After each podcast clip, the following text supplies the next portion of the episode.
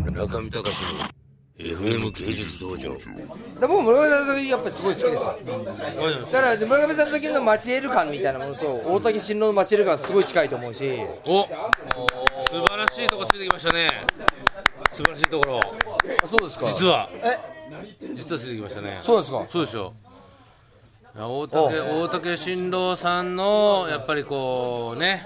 あのー、なんていうんですかね不幸不幸はやっぱり批評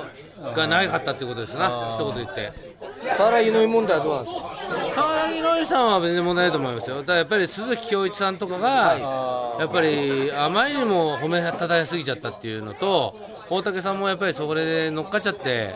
いいんですけどね、作なんでこうグローバル化しなかったのかっていうの気になりますよね、大竹さんがいやでも今から来るかもしれない来、るかもしれない。実はエコロジーブームに乗っかって、なるほどうん、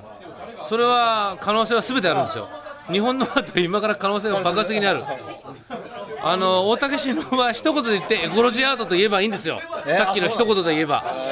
本人は嫌だろうけど。ゴミ をそう リサイクルアートリサイクルアートいやいや黒瀬君のねあのお風呂問題はさ俺お風呂の作品めっちゃいいと思ったぜ俺いやだからもっと良くなるって言ってるんですよそんなことないよあれでもうだなんでかっていうとねあの作品のさ特にゾウさんのとことかいさやいやそうですよ中身は当然いいんですよいやいやひどいよだってあれカタリナ・フリッチェとさね、カタリナ・フリッチェをさもどきにしたさモレット・カテランのさいはいはいもどきのもどきのもどきでしょいはいだけど本人はそういうことを訴えようとしてるわけでも何でもなくてなんかどこかで目の端で見てて記憶しててサンプリングした人なんですよあの人だけどそれをあのああいう直島みたいなところのプロジェクトでプリミティブにやってるふりっていうのはこれはなんかね黒瀬さんが言ってたオルタナティブ問題問題っていうけどもそれは日本のオリジナルのなんかこうコンセプトになりそうな気がしてるわけよね日本人が望むアトムいやだからさっきもさなんかあのねあの福島さんがさ一生懸命なんかその日本人はこうなんですよっていうねなんか言ってた話となんか繋がりそうだなと思ってちょっと聞いてたわけでもちょっと俺解析能力がないからさまだわかんないもう一回本読んでみようと思うけどさなんか中国のさなんかほら同じ名前で劣化したやつがどんどんどんどんできてきたとかねああいう話と結構大竹新郎って繋がっていくような気がしますそうよなんですだからそうなんですけど私新郎さんのやつはもうちょっと露骨にやってもいいと思うんですよ僕はちょっとね作品がどうのこうのじゃないんだよあれね批評だけ批評だけどうですか編集長お前今の村上さんの話に対して答えられなかったらお前全然何の意味もないよおお存在意義がない今そうだねこれ怖いんだよねでも確かに僕もミスターとかにそう言ってるかもしれない死ねーとかいやでもだからその大竹さんの作品をあのまま肯定するにはある程度批判を内在させなきゃいけないわけですよつまりああのままどんどん行けっていうわけにはいけいいかないわけですよつまり直しもいろんなところに作らなきゃいけないのであそこは非常に環境が特殊なわけです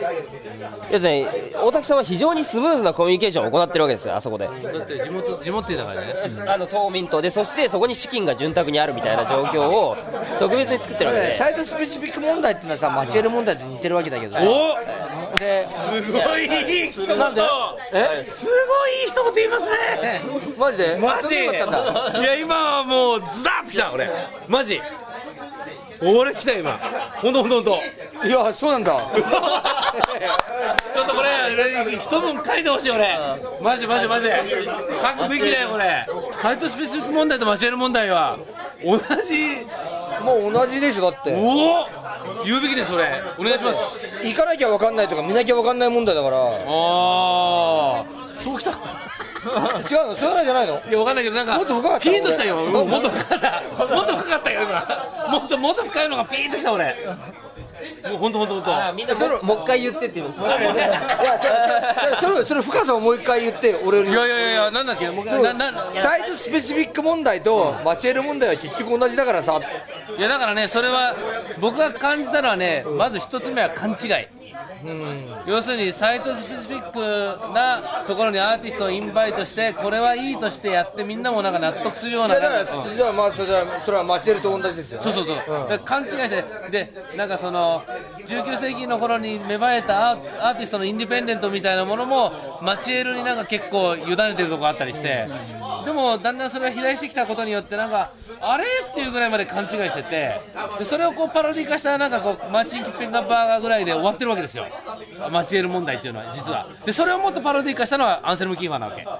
でそれをもっとパロディにしてるのが大竹新郎なわけ、ごいすごいよくわかるわうん、だからそれで、それで大竹新郎が最低スペック問題に来てるっていうのは、いやもう大竹のはすごい、すごいパズルなんですよ。サイトスペシフィックプラス、マチエルそのものそうだからねそうそうそうだからそれでなんかこうそういうパズルがもうババババってきてこれでよこれでさ俺カオスランチの方向決まってきたと思うよ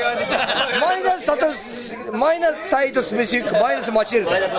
それでいけるじゃんうん違いますよバーサスコースランチですよいやだから、サイトスペシフィックマチエールのグラフがあって、いやまあここに大竹次郎ってこっちってことだよ。あのクラウス的なねクラウス的な表があってでだからだから例えばその村上隆はサイトスペシフィックじゃないんだけど、マチエールは重要視してたと、俺らはマチエールも重要視しない、でもこれって、限りなく無に近い限りなく無理しかね、限りなくアートを否定してるよね、てかもう何でもいいよみたいいな。やでもさ今日なんかほら福島さんが言ってたさ未来のなんちゃらかんちゃらってじゃあ予感とかなんとかなんで何でしたっけ、ね福島さん福島さんさなんか今日未来がなんちゃらかんちゃらって言ったのななんていう話でしたっけあの JJ エブラハムスとかなんか未来に起こることを後悔するとかってことですよね。あそうそうそうそうそうそう時間の可逆性。時間の500性実際にはサイトスペシフィなんかッねクマチエールはさ、岡田健次郎だよね。いやだからね JJ エブラハムス的なねなんか可能性を感じるわけ JJ ブラウスね。うん JJ ブラウス会ってみたいですよ、俺。あおい会ってくださいよ何にもないからめっちゃ大事。すごいギターうまいんですよ全部ねあとね JJ のすごいのねお金すごいかけないのお音楽全部自分で作ってるから村上隆の FM 芸術道場。